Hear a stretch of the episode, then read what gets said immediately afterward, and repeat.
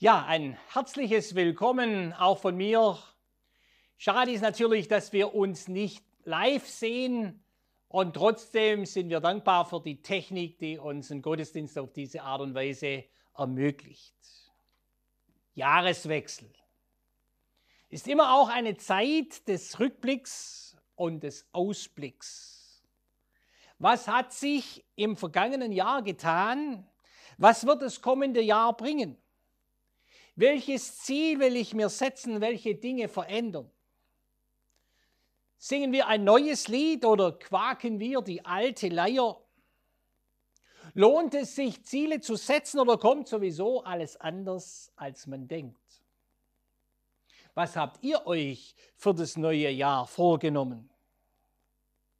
Vielleicht mehr Sport machen, weniger Süßigkeiten essen, früher ins Bett gehen, nicht so oft auf das Smartphone schauen, weniger Geld ausgeben. Gute Vorsätze, das ist unser Thema heute. Gute Vorsätze, schnell gefasst, ernst gemeint, rasch verworfen, noch schneller vergessen. Hat Roger Pfaff recht, wenn er sagt, die guten Vorsätze sind die erste Enttäuschung im neuen Jahr. Oder wird dieses Jahr alles anders? Die Corona-Pandemie hat viele Vorhaben zunichte gemacht.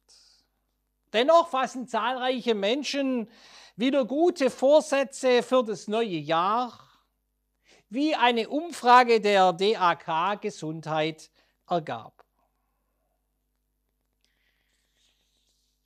Stress abbauen, mehr Zeit mit Familie und Freunden verbringen, wollen jeweils 64 Prozent der Befragten mit vorsetzen. Vor allem bei den Jüngeren im Alter von 14 bis 29 stehen Familie und Freunde hoch im Kurs, nämlich bei 81 Prozent. 60 Prozent der Befragten wollen sich umweltfreundlicher verhalten 59 Prozent wollen mehr Sport treiben und 53 Prozent wollen mehr Zeit für sich selber haben. Vorsätze über Vorsätze, die Aufzählung ließe sich fortsetzen. Welche setzen wir im neuen Jahr tatsächlich um? Oft bleibt ja das Durchhaltevermögen nur wenige Wochen bevor der alte Trott wieder Einzug hält.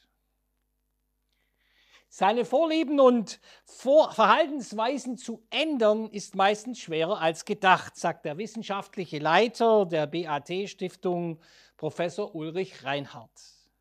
Sein Rat lautet, am erfolgreichsten sind in der Regel diejenigen, die Ziele gemeinsam mit anderen angehen sich vorher Alternativen zum eingefahrenen Verhaltensmuster überlegen und sich nicht zu viel vornehmen.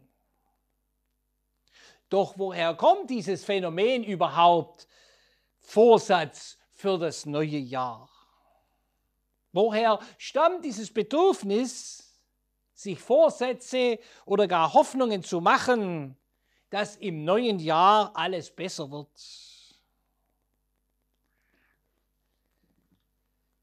Die Anfänge der Vorsätze für das kommende Jahr gehen zurück bis in die Zeit der Römer. Janus, ein römischer Gott, wurde mit zwei Gesichtern dargestellt. Und das symbolisiert den Blick in die Zukunft und in die Vergangenheit. Es war, er war für die Römer der Gott des Anfangs und nach ihm wurde der erste Monat des Jahres, der Januar, benannt.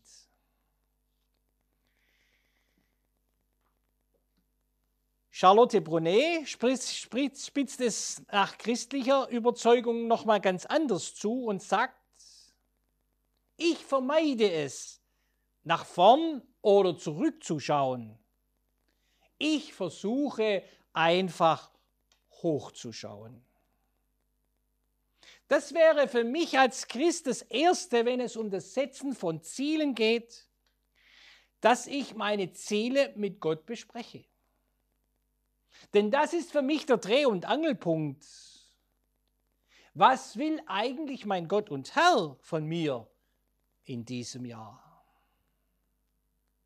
Bevor ich auf diese zentrale Frage zurückkomme, dennoch ein paar wenige Tipps, die sich bei der Formulieren, Formulierung und beim Setzen von Zielen bewährt haben, nicht nur bei Jahreszielen. Der erste Tipp ist, Ziele müssen smart formuliert werden. Smart, das heißt auf Deutsch clever.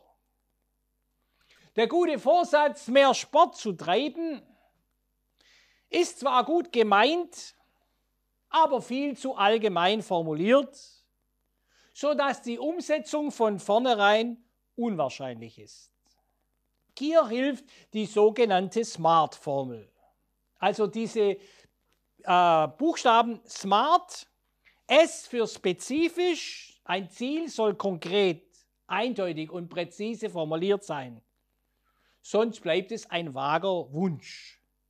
Dann M für messbar, es muss messbar sein, wann ein Ziel erreicht ist. A steht für aktionsorientiert. Ein Ziel soll positive Veränderungen aufzeigen, statt zu formulieren, was man nicht will. Dann R für realistisch. Ein Ziel soll uns zwar vorantreiben und soll hoch gesteckt sein, aber auch erreichbar. Und T für terminierbar. Ein Ziel muss einen zeitlichen Rahmen oder einen festen End- oder Zeitpunkt haben. Also ich will in diesem Jahr mehr Sport treiben, wäre ein schlecht formuliertes Ziel. Smart formuliert könnte es heißen, ich werde ab sofort jeden Dienstag und Freitag 45 Minuten Ausdauersport treiben. Joggen, Radfahren, Schwimmen, was immer. Und will dann mein Körpergewicht auf einer bestimmten Kilozahl halten. Und wenn ich das überschreite um mehr als ein Kilo, verzichte ich auf das Abendessen.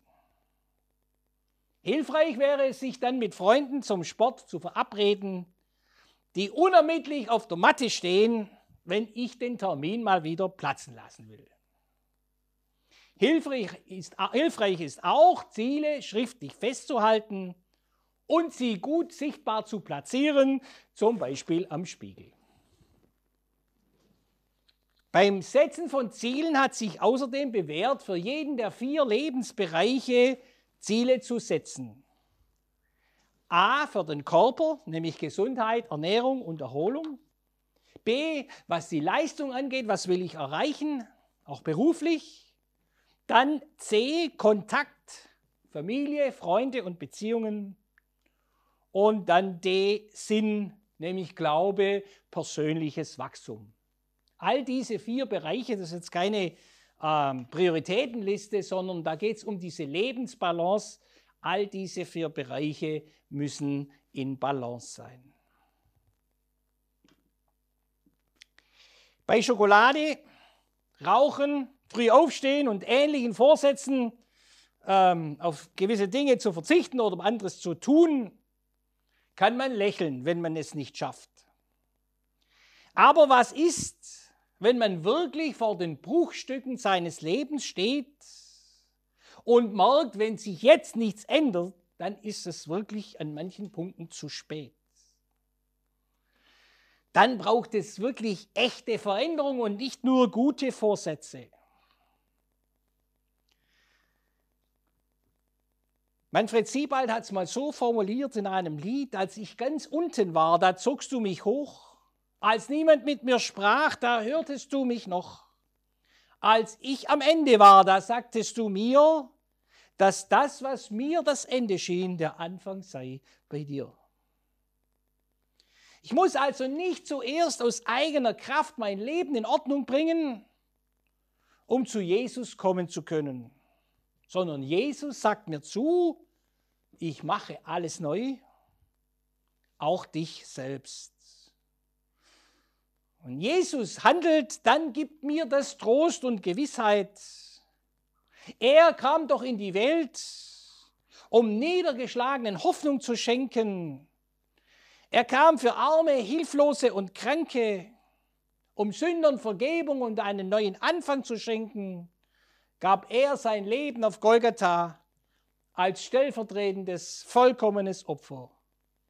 Er hat vollbracht, was wir aus eigenen Kräften nicht vollbringen können. Ein neues Jahr ist damit eine neue Chance auf echten Neubeginn und grundlegende Veränderung. Und dann können wir auch wirklich ernsthaftere Ziele angehen, als ein wenig mehr auf Schokolade zu verzichten. Nämlich zum Beispiel eine alte Zwietracht in der Familie endlich auszuräumen. Nicht mehr so viel mit dem Ehepartner zu streiten oder sich mit jemandem auszusöhnen.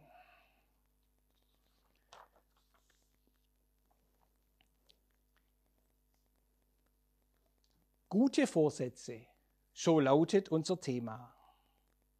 Die Frage, welche guten Vorsätze wir haben, hat ihren Reiz. Aber noch viel interessanter ist die Frage, welche guten Vorsätze hat Gott für mich in 2022? Wenn ich mir als jemand, der an Gott glaubt, die Frage stelle, welche guten Vorsätze fasse ich für dieses Jahr, so klingt bei mir die, die Frage an, die der Prophet Micha 700 Jahre vor Christus gestellt hat. Womit soll ich vor den Herrn treten, mich beugen vor dem Gott der Höhe? Womit können wir Gottes Zuneigung verdienen? Reicht es, 10% meines Einkommens zu spenden? Reicht es, wenn ich mich in die Mitarbeit in der Gemeinde investiere und bin bereit bin, Aufgaben zu übernehmen, für die sich sonst niemand finden würde? Wie viel ist genug für Gott? Wir wissen alle, dass das nicht evangelischem und neutestamentlichem Denken entspricht und weisen solche Gedanken in der Regel von uns. Aber die Frage ist, ob diese Gedanken nicht spätestens dann durch die Hintertür kommen, wenn wir etwas Bestimmtes von Gott wollen. Wenn ich Gottes Handeln und Eingreifen brauche in einem bestimmten Bereich, in einer bestimmten Not, stelle ich mir dann nicht auch ganz schnell die Frage, was ich tun könnte, um Gott meine Ernsthaftigkeit zu zeigen und seine Hilfe zumindest ein Stück weit wahrscheinlicher zu machen. Micha bringt es ja dann auf den Punkt, er fragt nämlich, soll ich meinen Erstgeborenen geben für mein Vergehen, die Frucht meines Leibes für die Sünde meiner Seele? So abwegig ist diese Frage gar nicht hat es doch in verschiedenen Religionen im Laufe der Geschichte immer wieder Menschenopfer gegeben. Eines Tages kommt ein junger Mann zu Jesus, der ihm die Frage stellt, guter Lehrer, was muss ich tun, damit ich das ewige Leben erreiche? Er wusste, dass Jesus etwas hatte, was ihm fehlte und wollte dieses Geheimnis herausfinden. Die Frage scheint aufrichtig und auch demütig. Jesus verweist ihn auf die zehn Gebote. Lehrer, dies habe ich alles befolgt von meiner Jugendantwort, ist dessen Antwort. Tatsächlich. Paulus macht ja deutlich, dass kein Mensch die Gesetze Gottes einhalten kann, denn sonst hätte Jesus nicht sterben müssen. Doch dieser junge Mann dachte wohl ernsthaft, die Gebote Gottes befolgt zu haben. So wie viele Menschen sagen, sie hätten ja noch nie jemanden umgebracht und damit meinen, es sei alles in Ordnung. Jesus antwortet hammerhart. Hart. Eins fehlt dir. Geh hin, verkaufe alles, was du hast und gib den Erlös den Armen und du wirst einen Schatz im Himmel haben und komm und folge mir nach. Jesus legt die Latte hoch. So hoch, dass der, dieser junge Mann traurig wegging. Jesus aber wollte diesem jungen Mann deutlich machen, dass er aufhören musste, aus eigener Kraft vor Gott gerecht sein zu wollen. Und so ist das Wichtigste im Leben und auch das Wichtigste 2022 nicht, was wir tun und auch nicht, was wir für Gott tun, sondern dass wir von Gott geliebt sind. Die Liebe aber ist die stärkste Kraft des Universums, die Menschen verändert. Ich habe es erlebt bei einem Freund von mir. Er war ein absoluter Workaholic, beruflich spitze auf seinem Gebiet, aber er hat nur gearbeitet, er hatte nichts für niemanden Zeit, sondern war ständig am Arbeiten. Dann hat er sich plötzlich verliebt und hat sein Leben vollständig umgestellt. Dann hat er plötzlich Zeit, am hellen Tag spazieren zu gehen. Die Liebe verändert Menschen mehr als jeder gute Vorsatz. Es gibt viele Geschichten in der Bibel, die davon berichten, wie ein Neuanfang gelungen ist. Eine davon kennt ihr alle, es ist die Geschichte von Zachäus. Jesus kam auf diesen Baum zu, auf dem sich dieser kleine Zachäus versteckt hatte. Und er sprach zu ihm, Zachäus, steig herab, ich muss heute bei dir einkehren. Wie oft muss sich dieser Zachäus vorgenommen haben, etwas Grundlegendes in seinem Leben zu verändern. Vielleicht war er unzufrieden, aber er schaffte es nicht, ganze Sache zu machen. Und so wird uns auch berichtet, er war reich, er war Zöllner und war damit in einer Schublade drin bei seinen Zeitgenossen. Er galt als Kollaborateur der Römer der die Menschen über den Tisch zieht. Was immer er sich von der Begegnung mit Jesus erhoffte. Er nahm viel Mühe auf sich, rannte voraus auf diesen Baum, um Jesus zu sehen, wenn er vorbeigeht. Und Jesus kam an die Stelle, sah auf und sprach zu ihm. Diese Begegnung hat das Leben des Zachäus vollständig umgekrempelt. Jesus nahm ihn an ohne Vorbedingungen, kehrte bei ihm ein, obwohl die Frommen seiner Zeit sich darüber den Mund zerrissen. Und Jesus schafft etwas, was die Leute dem Zachäus niemals zugetraut hätten. Denn er macht das Leben von Zachäus neu. Zachäus macht einen Neuanfang und gibt ein Vielfaches zurück von dem, was er den Menschen zu viel abgeknüpft hat.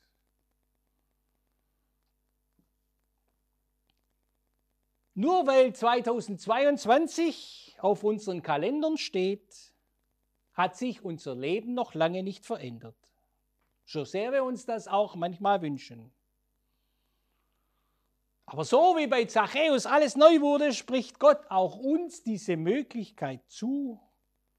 Im zweiten Brief an die Korinther schreibt Paulus, ist jemand in Christus, so ist er eine neue Kreatur. Das Alte ist vergangen, siehe, Neues ist geworden.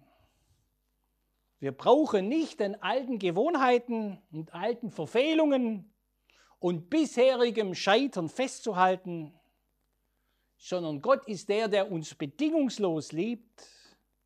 Und dieser große Gott sehnt sich nach mir und meiner Liebe. Und indem ich Zeit mit ihm verbringe, mich dieser Liebe aussetze, werde ich verändert. Ich habe es erlebt bei einer Frau im Gebetshaus in Freiburg. Sie kommt zweimal in der Woche morgens um sechs lädt den Heiligen Geist ein, zu kommen und zu wirken. Und dann ist sie eine knappe Stunde lang still, kniet meistens vor dem Kreuz und sagt gar nichts. Und am Ende dankt sie und geht wieder. Und die Leute berichten, wie diese Frau sich verändert hat, seit sie das macht. Jesus steht vielleicht vor unserem Baum und sagt uns zu, ich will zu dir kommen, bei dir einkehren. und bei dir Neues schaffen. Und in diesem Sinne wünsche ich uns ein gutes und gesegnetes Jahr 2022.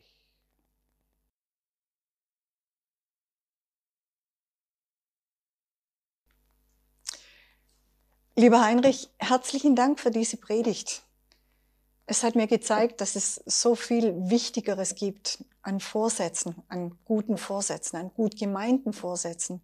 Und vor allem, dass es da diese Einladung gibt, die Einladung von Jesus, dass wir, dass wir immer wieder neu anfangen können und dass es möglich ist, unser Leben umzukrempeln. Nicht, weil wir das können und weil wir so toll sind, aber weil du uns da dazu einlädst und weil du es möglich machst.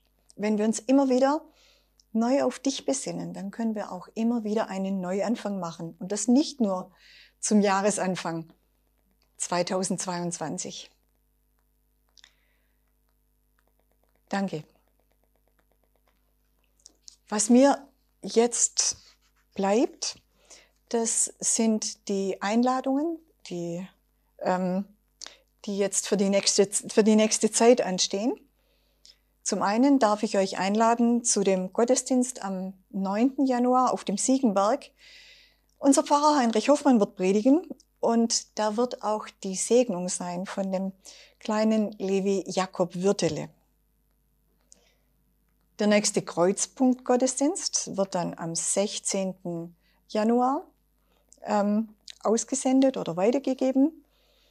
Ähm, den Lobpreis werden da Michael Seidel machen und der Benny Würdele. Und dann habe ich noch eine ganz besondere Einladung, nämlich die Einladung, dieses Jahr ganz bewusst wieder mit Gott anzufangen. Wir wollen zu Beginn dieses Jahres eine kleine, eine sogenannte kleine Gebetswoche durchführen. Da dazu sind, seid ihr eingeladen, ähm, in der Zeit vom Montag, den 10. bis zum Freitag, den 14. abends um 19 Uhr in die Siegenbergkirche zu kommen, zu einem kurzen Impuls und zu einem gemeinsamen Gebet. Wir hoffen, dass es bis dahin auch erlaubt ist, so wie es auch jetzt möglich ist im Moment. Und ähm, dieser Impuls ähm, mit Anregungen zum Gebet wird auch online ausgestrahlt. Über die Homepage findet ihr da drauf. Und das Dritte ist, es gibt einen Gebetsraum in der Wartburgstube. Da gibt es einen Plan, wo man sich eintragen kann, ähm, dass diese Tage möglichst gut ausgefüllt sind. Da kann jeder kommen alleine oder mit einem Gebetspartner zusammen und so die Zeit vor Gott bringen, dieses Jahr vor Gott bringen, unsere Gemeinde als gemeinsamen Start mit Gottes Hilfe, mit seinem Geist. Es wird von den Themen her um die Jahreslosung gehen. Ähm, ja, Jesus, der niemand abweist, der uns alle annimmt.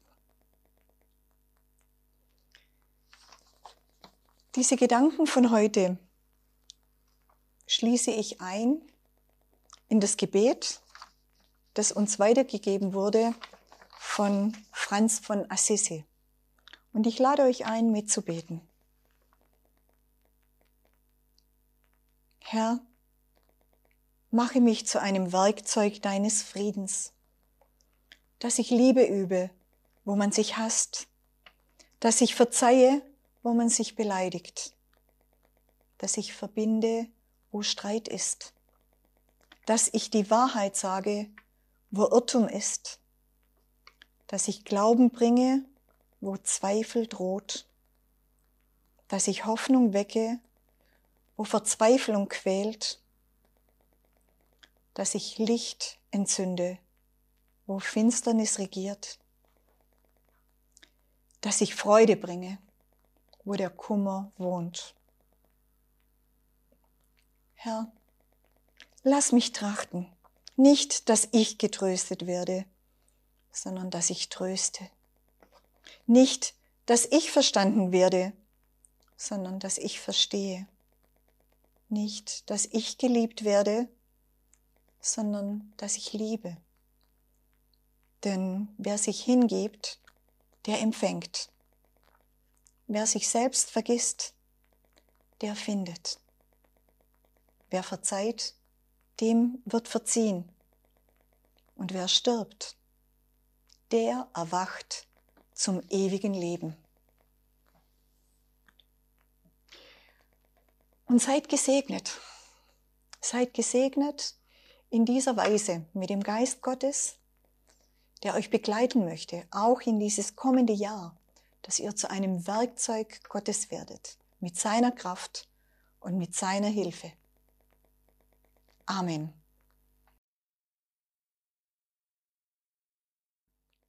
Hast du dir in der Vergangenheit Ziele für das neue Jahr gesetzt?